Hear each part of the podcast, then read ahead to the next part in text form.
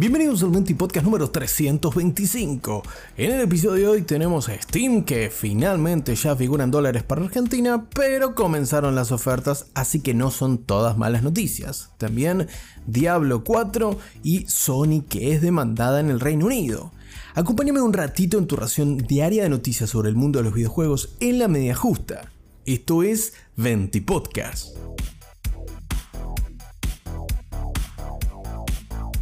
Arrancamos el 20 Podcast hablando de uno de los temas más importantes, si no el más importante de esta semana. Ayer, 20 de noviembre por la noche, nos agarraba justo en el feriado argentino que se confirmaba la dolarización de nuestra cartera de Steam y por supuesto todo el marketplace para Argentina y diferentes países con economías un tanto turbulentas, por lo que la tienda de Valve había decidido pasar todos los precios de sus productos a dólares, pero manteniendo la opción de la regionalización de precios, así como también las sugerencias de precios localizados para nuestro país y la región. Recordemos que hace semanas atrás apareció el anuncio en la aplicación y en la web de Steam sobre la dolarización de la cartera a partir del 20 de noviembre y que esto ocurría en diferentes localizaciones de Latinoamérica y también en Turquía por el mismo motivo que comentaba previamente. Y si bien al principio éramos cautos sobre la modificación de los precios y sobre cómo iban a oscilar las ofertas, la realidad es que en algunos casos el aumento de precios llegó hasta el 2000%.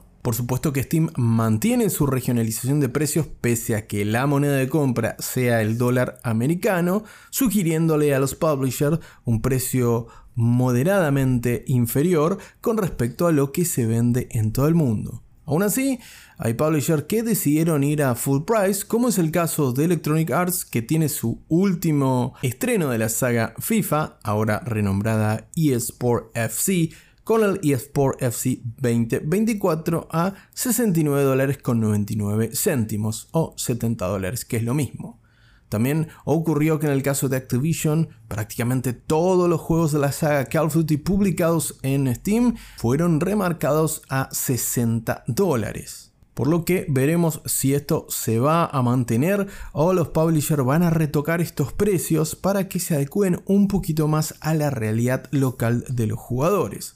Tengamos en cuenta que si lo convertimos a pesos argentinos y es por FC 24 a 70 dólares, nos da aproximadamente 52 mil pesos de precio final con los impuestos locales incluidos. Aún así, y pese a que esto ha sido una muy mala noticia para los jugadores de PC del mercado local, hay que tener en cuenta que al menos han llegado las ofertas, las ofertas de otoño, nuestra primavera, por supuesto, otoño del hemisferio norte, que nos proponen descuentos en algunos casos muy notorios de los juegos de Steam hasta el próximo 28 de noviembre, alrededor de las 2 de la tarde, que es cuando la tienda se actualiza por lo que, por nombrar algunos de los títulos que mencioné anteriormente, eSport FC te saldría a mitad de precio, es decir, a un valor final de 27 mil pesos o como figura en la tienda de Steam a 34 dólares con 99 céntimos. Recordad, no obstante, que en el TikTok de Venti Podcast te dejé la explicación de cómo se está calculando o el dólar de referencia que se está tomando con la compra que hice hoy mismo de un título en Steam o que tenés también la extensión para navegadores de Steamcito para calcular el precio final que te va a llegar por la compra de tus productos en Steam a tu tarjeta de crédito. Aún así, y pese a las ofertas, como ya te mencionaba anteriormente, no se puede negar que esto es un golpe para el bolsillo de los gamers de PC y que Steam, que era un bastión de ofertas y de precios, en algunos casos a productos a un precio exageradamente reducido, como pueden ser juegos a 200 o 400 pesos más impuestos, Aún así, esto es realmente un golpe para los jugadores y vamos a tener que buscar alternativas. Y con eso no te digo que te pongas el parche en el ojo, sino que vamos a tener que empezar a seleccionar con un poquitito más de criterio y pese a que Steam no facilitó la vida durante muchos años, también hay otras tiendas que podemos, eh, que podemos recurrir en las que en muchos casos encontraremos mejores precios como GOG o la propia Epic Games Store que ofrece juegos gratuitos todas las semanas, o incluso la tienda de Xbox en PC o Microsoft Store, que es lo mismo, que en muchos casos ya venía ofreciendo precios mejores a los de Steam, pero bueno, los clientes muchas veces estamos cautivos del lugar a que, al que estamos acostumbrados, el lugar donde juegan nuestros amigos, y eso es innegable. No obstante, con estos precios realmente va a haber que hacer la listita del changuito de compras de videojuegos con más detenimiento, aprovechar ofertas y por supuesto aprovechar lanzamientos gratuitos como el que vamos a hablar a continuación.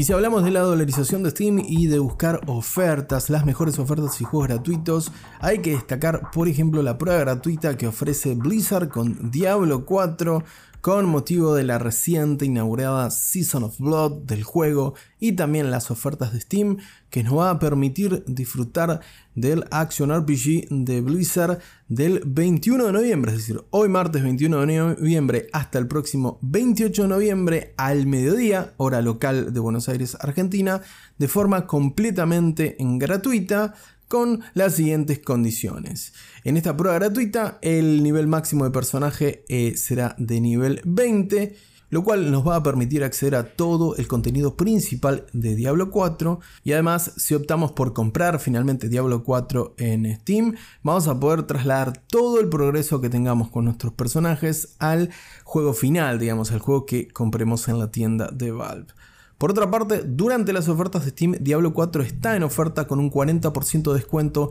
lo que lo deja en aproximadamente unos 25 dólares, si no calcule mal. Y si no calculé peor, esto lo puedes chequear. No obstante, como te decía eh, recientemente con la extensión Steamcito, eh, si lo compramos durante las ofertas con este 40% de descuento, nos sale entre 18 y 19 mil pesos argentinos final, es decir, con todos los impuestos incluidos. Así que, como decía antes en la noticia previa, eh, la posibilidad de acceder a juegos gratuitos y lanzamientos AAA, como ser el caso de Diablo 4, si bien es una, es una prueba de tiempo limitado de una semana, es algo que no se rechaza en estos momentos en los cuales la tienda ha disparado varios de sus precios por las nuevas políticas del dólar que mencionaba minutos atrás. Así que ya sabes, Diablo 4, si no lo probaste, es una posibilidad de probarlo en Steam de forma completamente gratuita. Además, lo puedes comprar con un 40% de descuento. Y además, todo lo que juegues esta semana gratis se te traslada al juego final si decidís comprarlo, por supuesto, a través de Steam.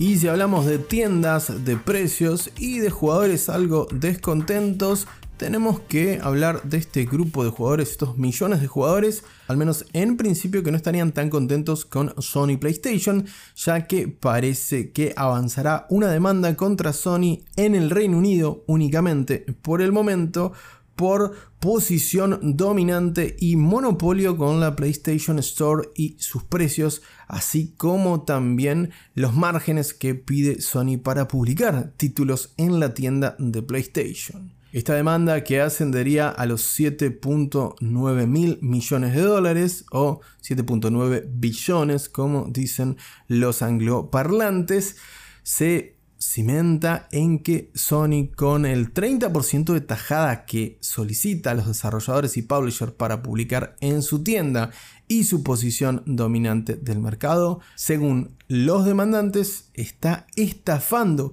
a los consumidores al empujar sobreprecios para sus juegos. La verdad, lo cierto es que Sony no es la única tienda que ofrece bienes digitales o juegos a través de su propia tienda, valga la redundancia, pero la posición de número uno del mercado es innegable, por lo cual hay que ver si esto realmente puede proceder o no en la justicia británica. Por supuesto, Sony siempre ha tendido a esquivar estas balas, eh, argumentando que estas demandas no tienen ni pies ni cabeza y la verdad por el lado de la posición de mercado para establecerlo como un monopolio me parece algo difícil en mi humilde opinión dado que tenemos productos alternativos o diferentes oferentes en el mercado. Eso sí, es innegable su posición como número uno, al menos en el terreno de la publicación de videojuegos para consolas hogareñas, y hay que ver si esto puede hacer que la demanda termine teniendo éxito o termine siendo contemplada por la justicia británica, como decía previamente, y si esto en el caso de llegar a proceder y que se dictamine alguna pena a cumplir por parte de Sony PlayStation, comercialmente hablando, por supuesto con resarcimiento a los jugadores, hay que ver si esto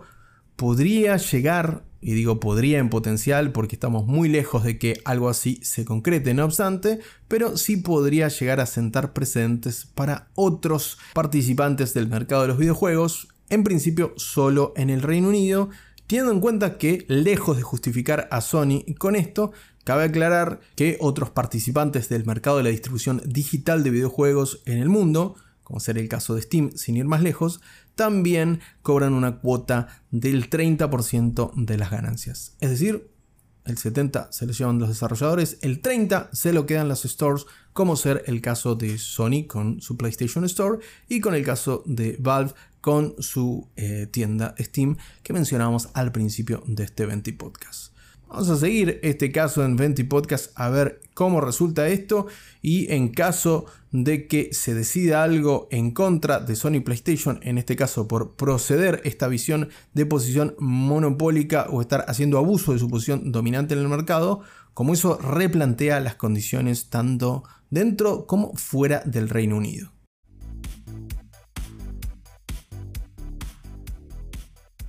Antes de finalizar el 20 podcast, vamos con algunas noticias breves de último momento del mundo de los videojuegos. La primera, ya tenemos la confirmación oficial de The Last of Us Part 2 Remastered, la versión nativa para PlayStation 5 con mejoras gráficas, un nuevo modo de juego de tipo roguelite llamado No Return y por supuesto una de las secciones favoritas del juego que ahora tendrá modo free, que es las secciones de guitarra que tantos, eh, tantos memes y tantos clips generaron en TikTok y en diferentes redes sociales. Ahora vamos a poder cumplir el sueño de tener absoluta libertad y todo el tiempo del mundo para tocar preludio obsesivo como si estuviésemos debajo de la chapa de un tinglado de una fábrica recuperada y mucho más por supuesto en el juego de Naughty Dog que llegará el próximo 19 de enero de 2024 de forma exclusiva a PlayStation 5. De esta manera nos queda Part 1 y Part 2 remasterizados con versiones nativas para PlayStation 5, versiones necesarias, no necesarias, eso es otra discusión, pero sabemos que lo tendremos. Otro que también tendremos antes de irnos eh, parece ser que es eh, Prince of Persia The Son of Times Remake. Sí, ese remake se veía espantoso por parte de Ubisoft. Parece que está avanzando en el remake del remake ya, porque lo volvieron a hacer sin duda, para entregarnos algo a la altura del pobre príncipe de Persia y otro que llegará también a partir del próximo 5 de diciembre es la versión definitiva de Cyberpunk 2077 que contendrá al juego original más la expansión Phantom Liberty. En el caso de las versiones de Xbox llegará con disco físico. En el caso de PlayStation y PC, lamentablemente la expansión solo llegará en esta edición definitiva a través de medios digitales. Una mala noticia para los coleccionistas sobre todo. Ahora sí, hasta acá llegamos con este 20 podcast. Te agradezco como siempre por la compañía. No te olvides de compartir este episodio para ayudarme a hacer crecer este pequeño gran proyecto. Te mando un gran abrazo. Que tengas una muy bonita tarde.